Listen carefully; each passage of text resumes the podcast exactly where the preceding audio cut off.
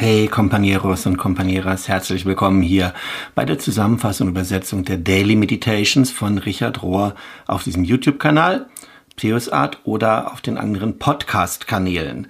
Du bekommst hier immer die Übersetzung und Zusammenfassung, hatte ich ja schon gesagt, von sonntags bis freitags, die jede Woche verschickt wird vom Zentrum für Aktion und Kontemplation. Und samstags ist immer eine praktische Übung dabei. Die übersetzen wir schriftlich und veröffentlichen sie bei uns im Companiero-Net. Das ist unsere kleine Online-Community und halt die herzliche Einladung, wenn du magst, damit reinzukommen und auch diese schriftlichen Sachen mitzubekommen und dich auszutauschen mit anderen, dann schreib eine E-Mail an mich, theo.companiero.net und dann richte ich dir einen Account ein, das Ganze ist umsonst und da ähm, kannst du dich dann austauschen mit Gleichgesinnten und eben diese Übung bekommen. So, das ist die kleine Vorrede. Wir sind in der Woche vom 1. bis zum 7. August und die Meditations sind überschrieben mit dem Titel Jeder Mensch leidet. Jeder Mensch leidet. Und der erste Abschnitt heißt Verletzlichkeit, ein göttlicher Zustand. Und Richard sagt so, wir leben in einer endlichen oder begrenzten Welt, wo alles stirbt, am Sterben ist und seine Kraft verliert. Das ist hart zu akzeptieren und wir alle suchen unser ganzes Leben lang nach Ausnahmen davon. Wir suchen nach irgendetwas Sicherem, nach etwas Starkem, nach etwas Nichtsterblichem, nach etwas Unendlichem. Religion sagt uns, dieses etwas, nach dem wir suchen, ist Gott. Und manche von uns entwickeln dann Bilder von Gott als stark, als komplett, als einen allmächtigen Gott, der vom Leiden ausgenommen ist. Aber in Jesus kommt Gott entlang, kommt Gott zu uns und zeigt uns, auch ich oder sogar ich leide. Auch ich partizipiere, auch ich nehme teil an der Endlichkeit in dieser Welt. Auch nach 2000 Jahren ist Jesus immer noch ein revolutionäres Symbol, eine Offenbarung, eine Realität. Er hat, er hat Theologie auf den Kopf gedreht, herumgedreht und deutlich gemacht, Gott ist nicht so, wie du Gott denkst. Gott ist nicht weit entfernt von den Schicksalsschlägen der Menschheit. Gott ist kein Zuschauer, der irgendwo von ferne das Ganze betrachtet. Gott ist nicht einfach nur dabei, das menschliche Leiden zu tolerieren oder vielleicht gelegentlich mal so heilungsmäßig einzugreifen, sondern Gott nimmt teil an dem Leiden, an unserem Leiden. Er nimmt oder sie nimmt teil und ist da mittendrin. Schmerz und Schönheit konstituieren die zwei Gesichter Gottes, machen die zwei Gesichter Gottes aus. Auf der einen Seite sind wir angezogen, attracted, angezogen zu einer unglaublichen Schönheit von dem Göttlichen, die diese Schönheit wird reflektiert in anderen menschlichen Wesen und in der natürlichen Welt. Und auf der anderen Seite gibt es Gebrochenheit, gibt es Schwachheit. Und auch das zieht uns auf irgendeine geheimnisvolle Weise aus uns selbst heraus oder führt uns über uns selbst hinaus. Und manchmal fühlen wir beides, Schönheit und Schmerz zugleich. Ich denke, unser Schmerz lässt uns wissen und erkennen, aneinander erkennen, dass wir Menschen sind. Weil wir Menschen sind, können unsere Herzen gebrochen werden. Weil wir Menschen sind, verstehen wir, dass Leiden oder Verlust auch eine universale Sprache ist. Jeder Mensch leidet. Die ganze Menschheit trauert und leidet. Jeder von uns, alle Menschen haben diese Rückschläge, haben zerbrochene Träume. Alle von uns haben zerbrochene Beziehungen erlebt oder nicht realisierte Möglichkeiten. Alle von uns haben Körper, die nicht das tun, was sie tun sollten, auf lange Sicht gesehen. Und obwohl all diese Leidensdinge persönlich sind, ist es so, dass jeder Mensch leidet. Die Verwüstung Gottes. In den hebräischen Schriften finden wir die Geschichte und die Figur von Hiob. Und wir erkennen, dass Hiob durch diese Stadien der Trauer läuft, die Elisabeth Kübler-Ross so gut beschrieben hat. Diese Stadien, in denen Trauer und Sterben sich vollzieht, nämlich Verleugnung, Ärger, Verhandeln, Resignation und am Schluss akzeptieren. Und vielleicht haben einige von uns, die wir das hören, erlebt und wir sind dort gewesen, so verletzt und so betrogen, so verwüstet von dem Verlust, den wir erlitten haben, dass wir so ähnlich wie Hiob schreien, ähm, den Tag verfluchen, an dem wir geboren worden sind. Möge dieser Tag Dunkelheit sein, sagt Hiob. Er sagt, Uncreate the day. Mach diesen Tag ungeschehen. Lass das nicht einen Tag des Lichts sein, sondern Dunkelheit. Und wo Gott in der Genesis, in der Schöpfungsgeschichte spricht, es werde Licht, da ruft Hiob und insistiert darauf, es werde Dunkelheit. Es gibt diese Art von Sterben, Trauer, Verlust, die einen so existenziell hinunterführt, wie wir das bei Hiob erlebt haben. Und Richard sagt, es gibt einen Teil in jedem von uns, der das fühlt und der sich da angesprochen fühlt von dieser Trauer und Traurigkeit, die dahinter ist. Und wenn wir bereit sind, das Leiden, das in dieser Welt ist, zu fühlen, mitzufühlen und daran mitzuleiden, mit zu partizipieren an diesem Leid, dann wird auch ein Teil von uns leiden und diese Art von Verzweiflung erfahren. Wenn wir den Weg gehen wollen, den Hiob gegangen ist, den Jesus gegangen ist, mit Jesus gehen, wenn wir in Solidarität mit dieser Welt leben wollen, dann müssen wir der Gnade erlauben, uns anzuführen, uns hinzuführen zu diesen Lebensereignissen, die uns diese Dinge zeigen, dieses Leid zeigen. Ich glaube, das ist genau das, was es meint, Christus ähnlich zu werden. Und wir müssen dieses Leid fühlen. Wir müssen durch diese verschiedenen Phasen der Gefühle gehen, wie sie am Anfang beschrieben sind.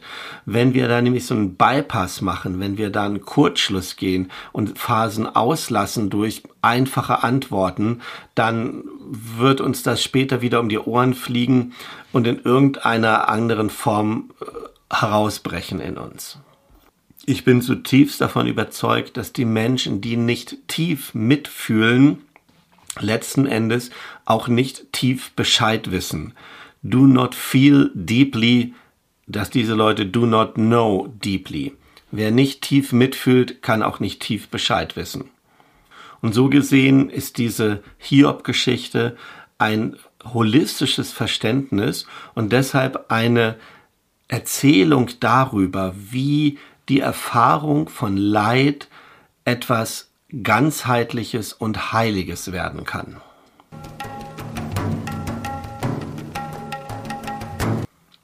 Die Gabe der Tränen. Der menschliche Instinkt blockiert Leiden und Schmerz, versucht das zu vermeiden. Aber die großen Weisheitstraditionen versuchen uns zu lehren, dass Leid etwas ist, von dem wir nicht wegrennen sollten. Leiden und das, was damit zusammenhängt, ist ein Liminal Space, ist ein Schwellenraum, ist eine Zeit der Transformation. Tatsächlich ist es so, dass wir nicht riskieren sollten, aus dem Leiden auszubrechen oder das Leid, den Schmerz loszuwerden, bevor wir nicht gelernt haben, was der Schmerz und das Leid uns lehren will. Trauer, Leiden, Verlust, Schmerz, all das hat uns immer etwas zu sagen. Unglücklicherweise ist es so, dass die meisten von uns und vor allen Dingen die Männer gelehrt worden sind, dass Leid und Traurigkeit etwas sind, was wir unterdrücken sollten, was wir vermeiden sollten oder verleugnen sollten. Und wir, und da auch wieder vermutlich speziell die Männer, werden viel lieber ärgerlich, als dass wir traurig werden. Oder wir gucken dann nach irgendjemand anderen, den wir verantwortlich machen können. Und wir müssen lernen, unser Leid offen zu halten und da geduldig zu warten. Und dieser Weeping Mode, dieser Tränenmodus oder dieser weinende Modus ist wirklich ein Unterschied von dem, wie wir sonst in der Welt unterwegs sind. Es ist Unterschied, ein, ein großer Unterschied zu dem ähm, alles reparieren, alles wieder in den Griff kriegen zu diesem Kontrollmodus, in dem wir oft unterwegs sind. Tränen, wenn wir sie zulassen, sind so etwas, als ob sie unsere Linse, die Linse der Augen reinigen, so dass wir wieder klarer sehen können. Und Tränen kommen aber immer erst dann, wenn wir begreifen, zulassen, realisieren, dass wir es nicht hinkriegen, dass wir es nicht reparieren können und dass wir es auch nicht ändern können. Dann kommen Tränen. Und die Art und Weise, wie wir erkennen können, dass unsere Tränen uns tatsächlich gereinigt haben, uns zu mehr Klarheit verschafft haben, ist, dass wir hinterher niemanden mehr anklagen müssen, dass wir auch uns selbst nicht anklagen müssen. Es ist eine eine äußerste Transformation und eine Reinigung der Seele und wir wissen dann am Ende, dass all das von Gott gekommen ist. Es ist so, wie es ist und irgendwie ist Gott in all dem mit dabei gewesen. Good Grief, gute Trauer. Und es fängt an mit einem Zitat von Mirabay Starr. Und sie sagt, wenn jemand, den du sehr liebst, stirbt, dann ist es so, als ob der Himmel fällt. The sky falls. Und wenn du dann weitergehst, gehst du unter einem gefallenen Himmel. Und Richard sagt, meine gute Freundin Mirabelle Starr hat viele Verluste in ihrem Leben erlebt, inklusive dem, dass ihre 14 Jahre alte Tochter Jenny gestorben ist. Und Mirabel schreibt jetzt in dem folgenden Abschnitt darüber, wie sie mit dieser Verletzlichkeit umgegangen ist und welche Weisheit sie daraus gelernt hat. Und sie schreibt so, es gibt keine Karte für diese Landschaft des Verlustes, keine kosmische Checkliste, wo du die Punkte abhaken kannst, dass es wieder gut wird. Du kannst nicht erfolgreich jemanden beklagen, den du geliebt hast. Diese, diese Art Leid ist nicht wie eine Krankheit, wie eine Grippe, die du dann irgendwie wieder überwindest. Du, du wirst sie nicht überwinden. Die einzige Art, wie du vorwärts kommst, ist, dass du diesen Verlust integrierst. Der Tod eines geliebten Menschen ist wie eine Amputation. Du findest danach ein neues Gravitationszentrum. Du kannst dich neu ausrichten. Aber die Verwundung und der Verlust, diese Amputation, die geht nicht weg, die geht nicht zurück. Du lebst weiter damit. Und Richard erklärt dann und sagt, die ersten Schritte, die Mirabay da gegangen ist in der Trauerbewältigung, war, dass sie sich selbst die Erlaubnis gegeben hat, zu klagen ganz am Anfang. Und Mirabay selber schreibt dazu wieder so. Mit Zurückhaltung zuerst und dann mit wachsendem Mut habe ich mir erlaubt, habe ich gewagt, mein Kind zu beklagen.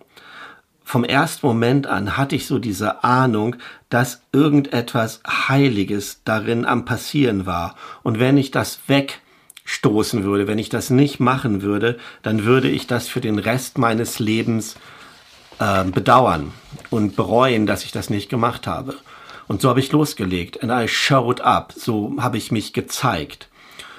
Und wenn diese Gefühle aufgekommen sind, bei jedem Einzelnen, wenn ein Gefühl aufgekommen ist, von dem ich dachte, das überlebe ich nicht, das ist so schrecklich, es wird mich ans Ende bringen, dann habe ich das so praktiziert, dass ich mich diesem Gefühl zugewandt habe mit ausgestreckten Armen meiner Seele. Jahre von kontemplativer Praxis vorher haben mich gelehrt, dass ich nicht alles glauben sollte, was ich denke und so hatte ich gelernt, einfach mit dem Klagen und mit diesen un unglaublichen, überwältigenden Gefühlen da zu sitzen. I sat with it. Ich habe damit gesessen. Ich habe das nicht gemacht, um meine spirituellen Muskeln zu trainieren oder mit irgendeiner Absicht. Ich habe es für Jenny getan. Mein, mein Wille, präsent zu bleiben in diesem ganzen Prozess des Trauerns und dieser Überwältigung war eine, ein Akt von Hingabe an meine Tochter, indem ich mich hineingelehnt habe in den Horror und in, in diese Schreie in das Leid hinein, indem ich dieses Feuer der Leere ausgehalten habe und Ja gesagt habe zu diesem unbegreiflichen Geheimnis, habe ich mein Kind geehrt und habe meine anhaltende Liebe für sie ausgedrückt. In all dem habe ich mein Kind geehrt und meine anhaltende, weitergehende Liebe für sie ausgedrückt. Und es war nicht im Wesentlichen eine Praxis von Achtsamkeit oder Bewusstseinswerdung. Es war einfach meine Herzenspraxis.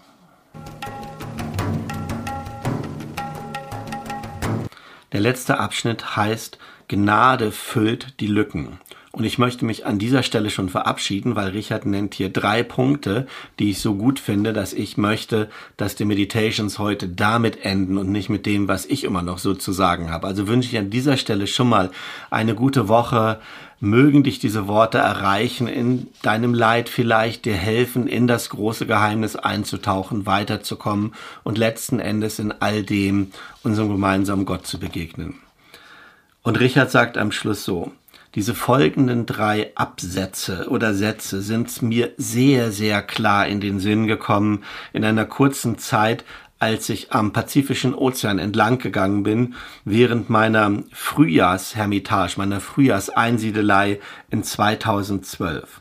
Ich denke, sie fassen sehr gut zusammen, für mich jedenfalls, dass Gnade der Schlüssel ist zum Akzeptieren von allem Leiden und von allem Sterben und alle Auferstehung zu erfahren. Und diese drei Sätze sind so. Die Güte Gottes, the goodness, das Gutsein Gottes füllt die Lücke in, im Universum, füllt alle Lücken im Universum, ohne Diskriminierung und ohne Präferenzen. Sie füllt alles. Gott ist sozusagen der Klebstoff der Güte, die Liebe, die Licht und Dunkelheit zusammenhält, die Liebe, die alle Dinge zusammenhält, die freie Energie, die allen Tod weiterträgt durch die große Unterscheidung und es hinein verändert in das Leben. Gnade ist, was Gott macht, um alle Dinge zusammenzuhalten, die Gott gemacht hat, um alle Dinge zusammenzuhalten in Liebe und lebendig zu erhalten am Ende für ewig. Gnade ist nicht etwas, was Gott gibt, irgendwie dazu tut, sondern Gnade ist, was Gott selber ist. Gnade ist, was Gott selber ist. Zweitens, Tod oder Sterben ist nicht einfach nur ein einmaliger physischer Vorgang, ein, ein einmaliges physisches Sterben, sondern es geht darum, die volle Tiefe zu verstehen, bis an den Grund anzukommen, die ganze Distanz zu gehen, den ganzen Abschnitt zu gehen, weit hinter den Punkt, wo ich in Kontrolle bin und immer weiter als dort, wo ich jetzt gerade stehe. Ja. Es gibt, wie soll man das sagen, es gibt verschiedene Grade von Tod, bevor uns dieser eine physische Tod trifft. Und wir lernen dann, wenn wir daran teilnehmen, Gnade findet sich in den tiefsten Tiefen und in dem Sterben von allem und jedem. Und nach all diesen kleinen Toden, die wir erleiden, wissen wir dann, dass die einzige tödliche Sünde, die wir tun können, ist, nur an der Oberfläche der Dinge weiter zu schwimmen, wo wir niemals Gott sehen werden, wo wir niemals Gott finden werden, wo wir gar keine Sehnsucht nach Gott haben oder nach der Liebe. Und das beinhaltet auch die Oberfläche von Religion, welches vielleicht die größte Gefahr von allem ist. Und deshalb müssen wir keine Angst haben zu fallen, keine Angst haben zu fehlen, fehlzugehen, keine Angst haben hinabzusteigen. Drittens, wenn wir in diese tiefsten Tiefen gehen, wenn wir in diesen Tod hineingehen, manchmal in die Tiefe unserer eigenen Sünden hineingehen, dann kommen wir immer an einen Punkt, wo wir eine andere Seite erkennen. Und das Wort dafür ist Auferstehung. Es ist so, als ob irgendetwas oder irgendjemand eine Brücke für uns gebaut hätte irgendetwas oder irgendjemand scheint diese tragische Lücke, die es da gibt, aufzufüllen, diese Lücke zwischen Tod und Leben. Aber wir kommen dann nur hin und erkennen das nur at the point of no return, an dem Punkt, von dem es keine Wiederkehr gibt. Niemand von uns überquert diese Brücke durch eigene Anstrengung oder durch eigene Verdienste, durch Reinheit oder durch Perfektion. Es gibt keine Ausnahme vom Tod. Es gibt keine Ausnahme vom Sterben und es gibt keine Ausnahme von Gnade. Es gibt keine Ausnahme von Gnade. Und ich glaube, sagt Richard, mit gutem Grund, dass es auch keine Ausnahme gibt für Auferstehung. Alles wird also auferstehen. Love is truly stronger than death. Ähm, Liebe ist wahrhaftig stärker als der Tod. Liebe ist wahrhaftig stärker als der Tod.